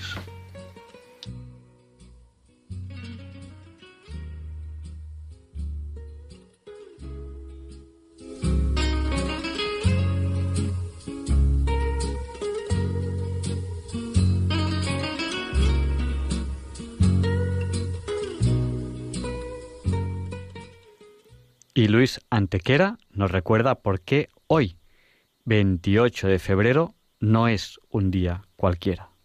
It's a lovely day today, and whatever you've got to do, I'd be so happy to be doing it with you. But if you've got something that must be done, and it can only be done by one, there is nothing more to say. Except it's a lovely day for saying it's a lovely day.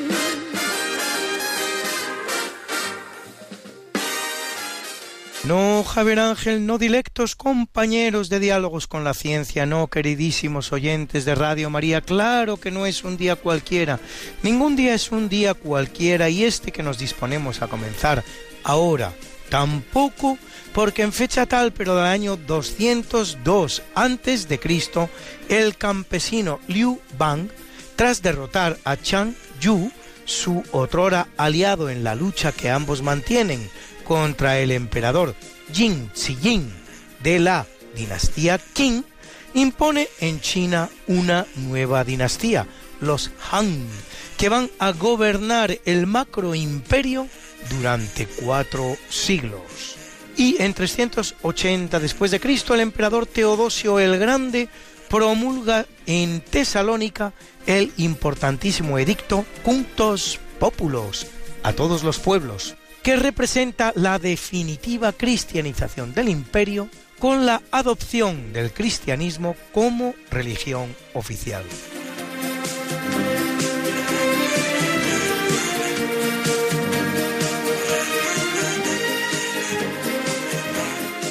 Y en 1482, en el marco de la Guerra de Granada que pondrá fin a la Reconquista, en 1492, el marqués de Cádiz, Rodrigo Ponce de León y Núñez, conquista la plaza de Alama de Granada.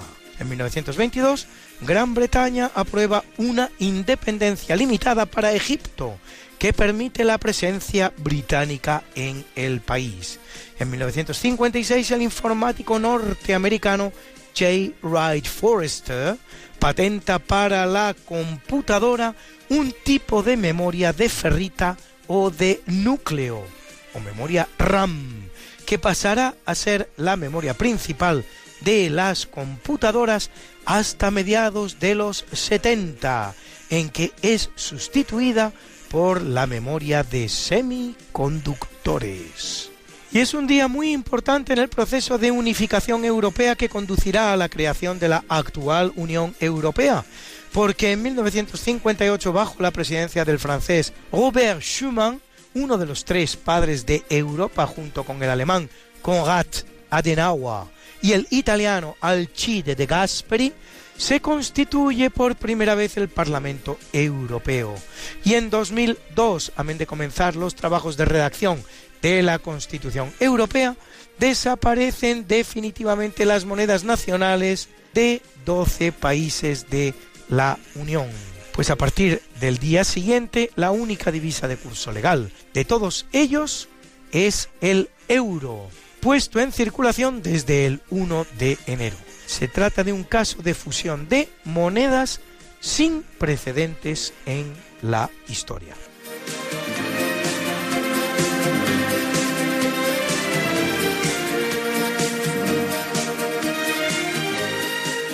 En 1983 la empresa alemana Deutsche Grammophon lanza al mercado el Compact Disc, que viene a sustituir a discos de vinilo y cintas magnetofónicas. En 1990, en una Unión Soviética en proceso de descomposición, es reconocida la propiedad privada de los medios de producción y su transmisión en herencia, en 1994 tiene lugar la primera acción militar de la OTAN en sus 45 años de existencia, cuando aviones de combate norteamericanos derriban cuatro aviones serbios por violar la zona protegida de Bosnia. Y en 2013, tal como anunciara 17 días antes, y en un caso con escasos precedentes que tal vez obliga a remontarse a Celestino V en 1294, el Papa Bueno Benedicto XVI abdica tras casi ocho años de pontificado. Será sucedido en la silla de Pedro por el argentino Jorge Bergoglio, que va a reinar como Francisco.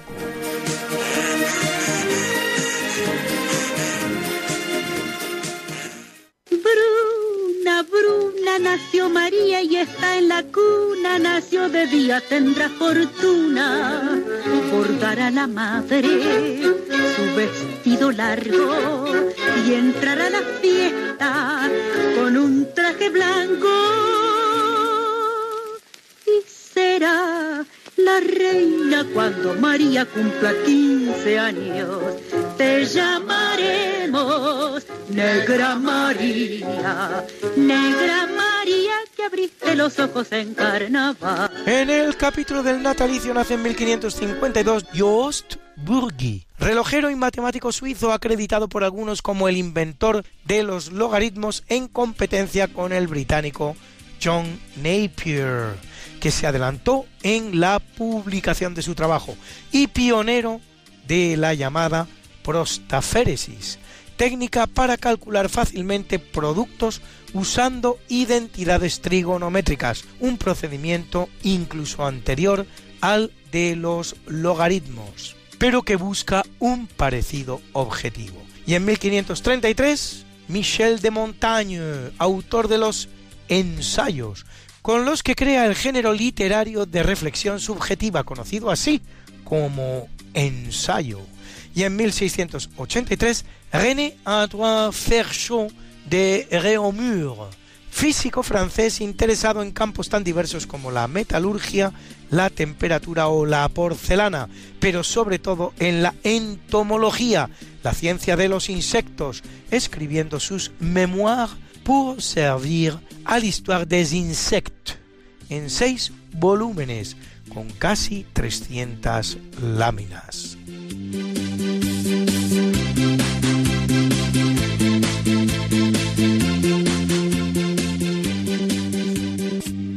Y es un buen día para nacer si lo que se desea es ganar un Nobel. Pues en 1896 nace el norteamericano Philip Showalter Henge, Nobel de Medicina 1950 por sus trabajos sobre el empleo de la cortisona en pacientes reumáticos.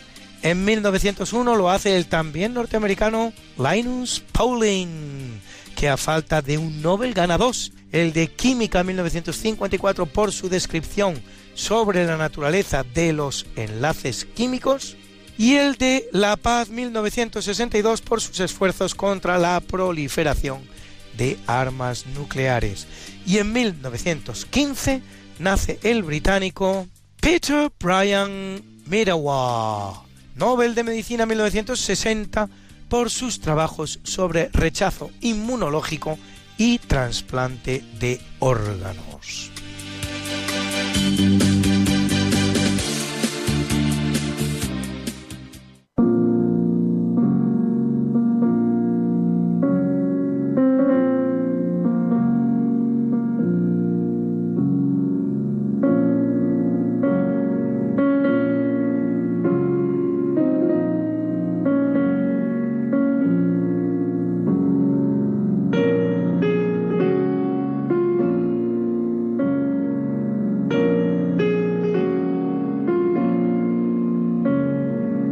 Capítulo del obituario muere en 628 Cosroes II, emperador del vasto imperio persa de los Sasánidas, que abarca Irán, Irak, Armenia y Afganistán, el cual arrebata además a los bizantinos Damasco y Jerusalén, llevándose como trofeo la reliquia de la Veracruz hallada tres siglos antes por la emperatriz Helena la madre de Constantino.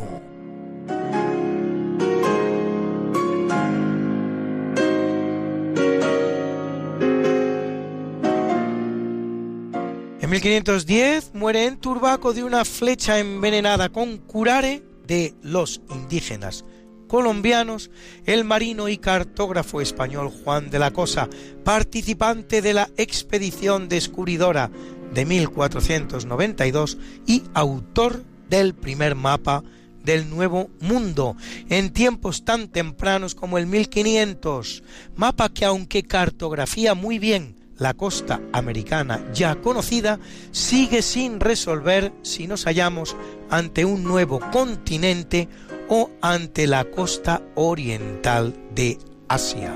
Y en 1525 el conquistador español Hernán Cortés acusa al último rey azteca Cuauhtémoc, que ocupa el trono de Tenochtitlán desde la muerte de Huitlahuac, quien a su vez había sucedido a Moctezuma, apedreado por su propio pueblo, de conspiración y ordena su ejecución, que se lleva a cabo en la horca nada que no se estuviera haciendo en todos los campos de batalla europeos y en todos los países europeos.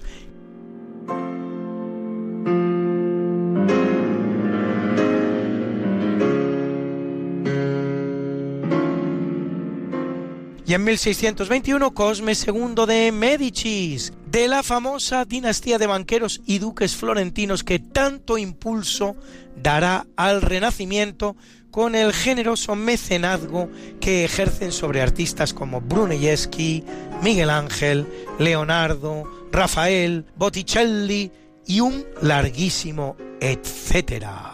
Y en 1941 exiliado en Roma, Alfonso XIII de Borbón, rey de España, desde su nacimiento en 1886 hasta que el 14 de abril de 1931 se declara la Segunda República.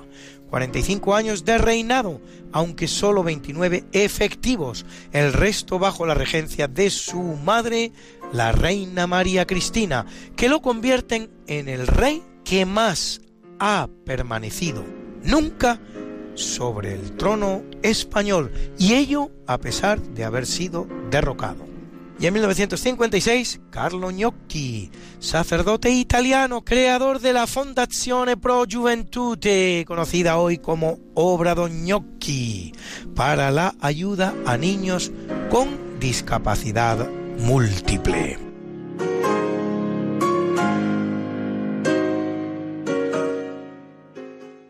Qué linda está la mañana en que vengo a saludarte. Venimos todos con gusto y placer a felicitarte. El día en que tú naciste, nacieron todas las flores. En la pila del bautismo cantaron los ruiseñores ya viene amaneciendo, ya la luz del día nos dio. Levántate de mañana, mira que ya amaneció. Y felicitamos hoy al norteamericano Leon N. Cooper. Nobel de Física 1972 por sus trabajos sobre superconductividad conocidos como teoría BCS, por el propio Cooper y sus socios Barding Schrieffer, que cumple 90. Felicidades, maestro. Y al chino Daniel Chi Tsui. Nobel de Física 1998 por su contribución al descubrimiento del efecto Hall cuántico que cumple 81. ¡Felicidades, maestro! Y al estadounidense Steve Chu, Nobel de Física 1997 por su trabajo en el enfriamiento y atrapado de átomos usando luz láser, que cumple 72. ¡Felicidades, maestro! ¿No les habíamos dicho que era un buen día para nacer si se quería un Nobel? ¿Ha nacido usted un 28 de febrero? No se lo piense más. Llame a la Academia Sueca y diga que llama por lo del Nobel.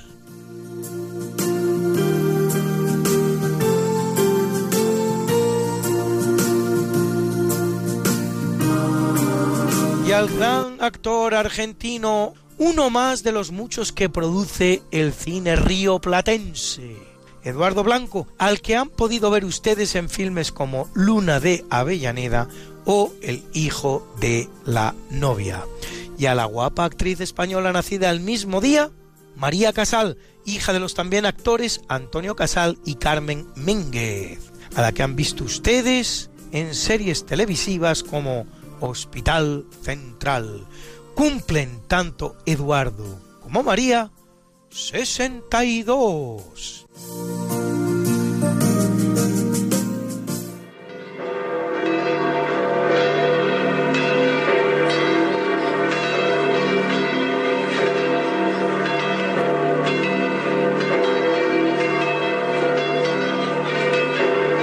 Y celebra la Iglesia Católica a Hilario.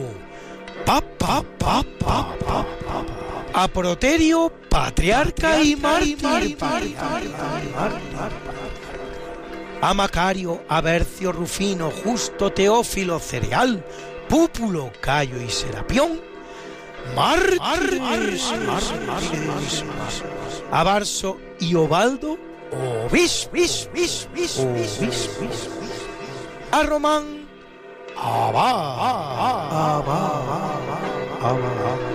y a Basilio, monje. Hoy es el Día Mundial de las Enfermedades Raras. Ah, y no lo olviden, mañana no es 1 de marzo, sino 29 de febrero. Eso es así porque este año es bisiesto, término que deriva de la expresión en latín bis sextus dies ante calendas marzi. Repítase el sexto día antes del primer día del mes de marzo, que correspondía a un día extra que en el calendario juliano se intercalaba entre el 23 y el 24 de febrero y en el gregoriano al final del mes de febrero. Tanto en un calendario como en otro, este día permitía, permite ajustar el año legal al año solar, ajuste que no es el único para conseguirlo con perfección. La regla perfecta es la siguiente. El año es bisiesto si es divisible por 4, pero si siéndolo es divisible por 100, entonces no es bisiesto, a no ser que sí lo sea por 400. ¿Ha quedado claro? Como dice Javier Ángel, repito por si no tenían papel y lápiz. El año es bisiesto si es divisible por 4, pero si siéndolo es divisible por 100, entonces no es bisiesto, a no ser que sí lo sea, por 400. Eso implicará que el año 2100, siendo divisible por 4, no será bisiesto, por ser divisible por 100, pero no serlo por 400. Y como yo sé que a muchos de ustedes les gustan estas efemérides, pues pueden ustedes consultarlas como siempre en el medio Religión en Libertad, en la columna En Cuerpo y Alma, donde las colgamos para ustedes cada semana.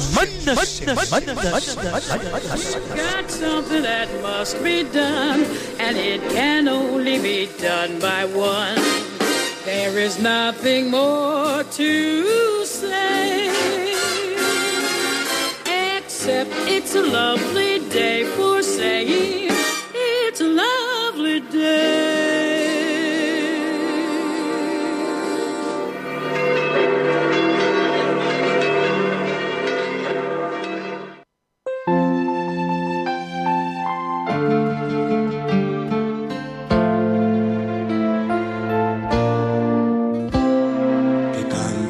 Los niños, que alcen la voz, que hagan al mundo escuchar, que unan sus voces y lleguen al sol.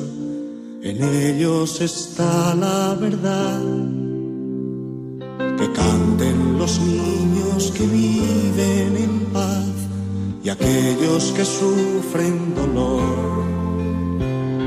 Que canten por esos que no cantarán, porque han apagado su voz. Good evening. Today's session. Eh, a preguntas conceptas Preguntas sencillas a conceptos complejos. in Radio Maria Spain with the kids. In this program, Diálogos con la Ciencia. Good evening, Ruth. How old are you? I am 12 years old. ¿Qué quieres preguntar esta noche a Diálogos con la Ciencia? Que las lupas de qué están hechas. Dime, Teresa. Eh, en una cosa que salió por la tele, no, hacían una lupa. Y yo creo que está hecha de plásticos. A ver, eh, la lupa que nosotros conocemos, que es la lupa óptica, está hecha de algún material que pueda refractar la luz. ¿Vale? Yo creo que... Refra- refractar es girarla. Entonces, cuando un rayo eh, luminoso eh, entra perpendicular a un cristal, lo atraviesa sin cambiar de dirección. Pero cuando entra con un cierto ángulo, cambia de dirección. Eso es lo que hace la lupa. La lupa tiene una superficie de forma variable. Y entonces, cada rayo de luz entra por un punto distinto y gira de una manera diferente. En forma de que las hay convergentes que juntan los rayos de luz, las hay divergentes que separan los, los rayos de luz. Esta es la lupa normal. Hay otra posibilidad y es eh, con un espejo. Por ejemplo, los telescopios newtonianos. Los telescopios newtonianos lo que tienen es un espejo cóncavo o convexo, lo normal es cóncavo, que lo que hace es que refleja la luz, en vez de refractarla, la refleja, y como también es cóncavo, tiene una superficie eh, variable, de curva- eh, tiene una superficie con una curvatura, y, los rayos de, luz eh, inciden sobre el espejo con distinto ángulo, pues también se refleja con distinto ángulo. Eh, en concreto, en el espejo, en el, espejo del telescopio newtoniano, al ser un espejo cóncavo, es convergente, es decir, hace que la, luz converja hacia otro lugar. Luego con otro espejito se, desvía y hace, que, y hace que converja en el ojo en forma de que las cosas se vean mucho más grandes. Estas son las lupas ópticas, pero la luz tiene una limitación a la hora de aumentar. ¿Cuál es la limitación? La longitud de onda de la luz. No todas las luces tienen la misma longitud de onda. Hay luces de, según los colores de mayor longitud de onda o de menor longitud de onda. Entonces, eh, luego lo que hay son lupas eh, con algo más fino que la luz. Por ejemplo, el chorrito de electrones. Entonces son los microscopios, por ejemplo, electrónicos, que tienen mayor poder resolutivo, pueden ver cosas más pequeñas que los que pueden ver los microscopios ópticos. Pueden ver cosas más pequeñas, el chorro de electrones, que lo que se puede ver con la luz. Dime, Teresa. Ah, creí que decías algo. Bueno, ¿lo habéis entendido? Sí. Yo canto para no escuchar el cañón. Que canten los niños, que alcen la voz, que hagan al mundo escuchar. Que unan sus voces y lleguen al sol. Ellos está la verdad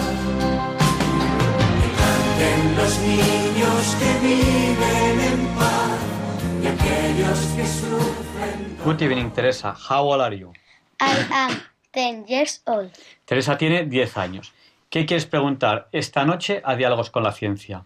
Que, ¿Por qué el cielo es azul? ¿Por qué el cielo es azul? Bueno, pues vamos a ver. La respuesta parece sencilla, pero, pero no lo es. Eh, hay un montañero eh, que se llamaba John Tyndall, dime, dime, Marta. Que yo creo que el cielo es azul porque eh, Dios lo creó así. Ya, pero ¿cómo lo hace Dios para que sea azul? ¿Cómo hace Dios para que el cielo sea tan bonito? Bueno, pues eh, había un montañero en el 1800 y pico que se llamaba John Tyndall. Entonces él eh, hacía montañismo, creo que era por, por, los Alpes, porque él era, pues ahora mismo no me acuerdo si él era suizo o algo así él iba mucho a los Alpes. Entonces, eh, él se maravillaba de la belleza del cielo eh, al atardecer, al amanecer, etc. Y él siempre se preguntó por qué el cielo a veces era azul y al atardecer era más rojizo. Entonces, eh, este con, como tenía mentalidad científica, que mentalidad científica no es más que querer saber por qué las cosas son de una cierta manera, pues dio varios experimentos.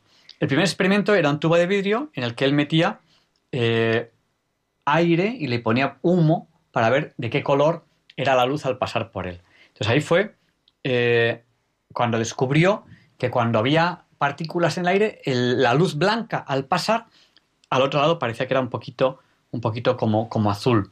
Entonces él dijo, bueno, pues eso, eso tiene que ver con que la luz, con todas las longitudes de onda, la luz blanca no es más que todos los colores sumados.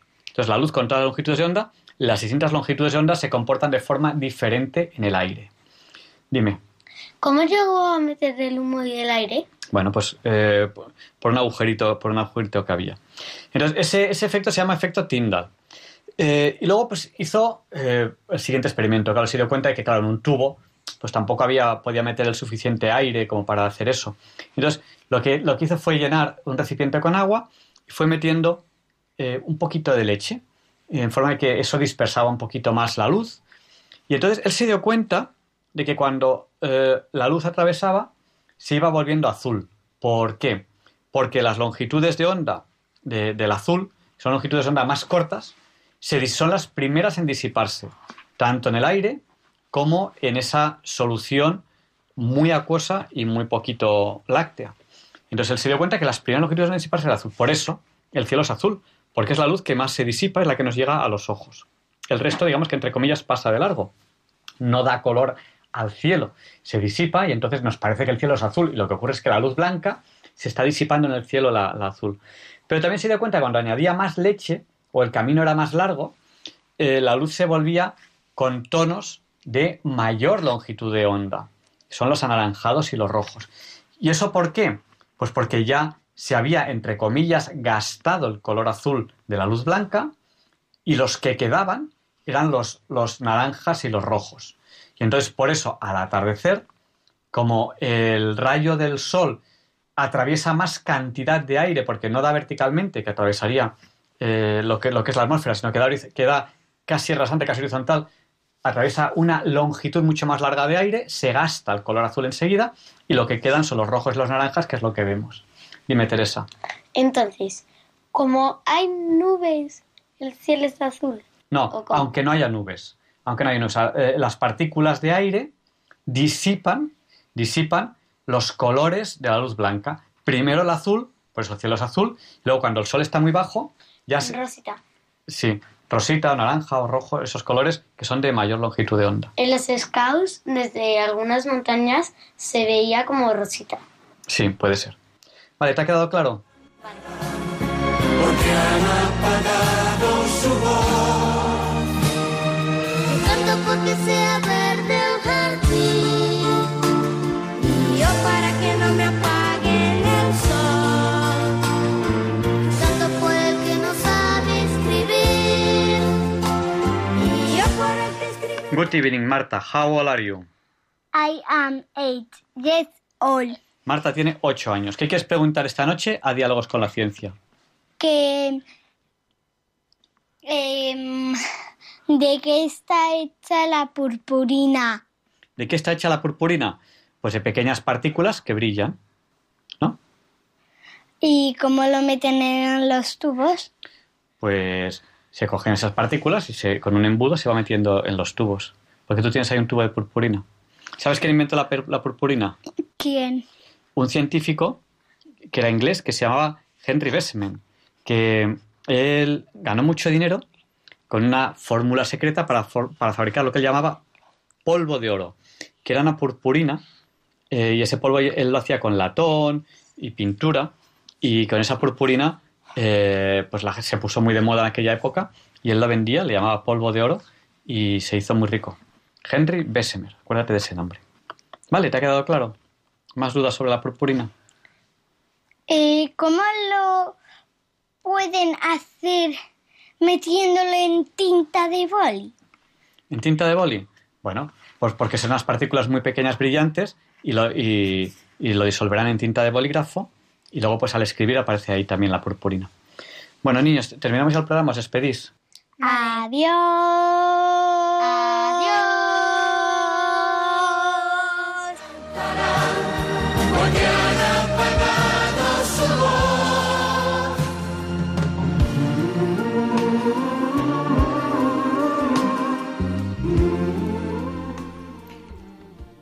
Ha llegado el momento de terminar el programa, así que les vamos a dar una oportunidad para que nos llamen y nos cuenten lo que quieran, pero quedan apenas dos o tres minutos de programa, así que si quieren decirnos algo, tienen que llamarnos ya, ahora mismo. ¿A qué teléfono?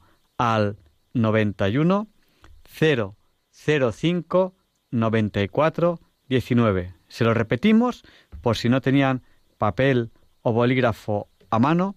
91 005 94 19. Pero quedan apenas dos o tres minutos de programa.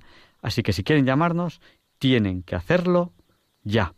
Y mientras ustedes nos llaman o no, les dejo con esta canción.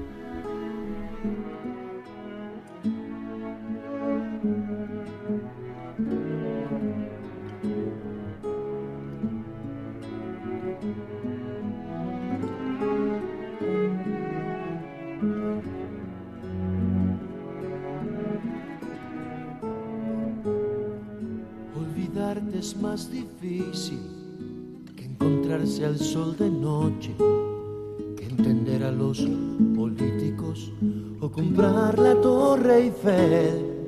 Más difícil que fumarse un habano en American Airlines. Más difícil que una flor plástica marchita. Olvidarte es más difícil que una flaca en un botero, que encontrarse a un gato verde o a un cubano sin sabor. Más difícil que Lady Di en la estación del metro. Olvidarte es tan difícil, olvidarte. Olvidarte, olvidarte. Y ahora sí que tenemos que terminar este programa de hoy. 28 de febrero de 2020. Y mañana es 29 de febrero, que no pasa todos los años, como nos ha contado Luis Antequera. Así que disfruten de este viernes 28 y de mañana sábado 29. Y el domingo empezamos mes nuevo, el mes de marzo. Y, bueno, ya queda muy poquito de este invierno, pronto viene la primavera y el buen tiempo. Aunque al invierno todavía le quedan unos cuantos coletazos de frío. Vamos a empezar a notarlo ya. Bueno, pues ya saben que ahora en España pues ha llegado esta enfermedad llamada coronavirus. No se alarmen ustedes, pero sí hay que ser precavido. No pasa nada por extremar un poquito las, las precauciones. Les esperamos la semana que viene, si Dios quiere. No falten. Les dejamos ahora con el Catecismo de la Iglesia Católica con Monseñor José Ignacio Munilla, que sé que les gusta, que les gusta mucho. Y, y bueno, ya saben que les esperamos la semana que viene. Y les vamos a pedir que no nos olviden en sus oraciones. Muchas gracias y buenas noches.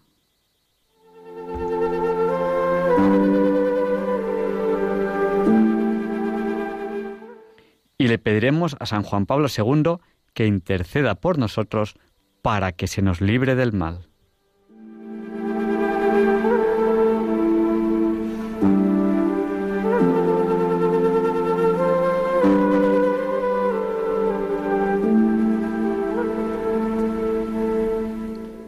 Y así concluye en Radio María el programa Diálogos con la Ciencia. Dirigido por Javier Ángel Ramírez.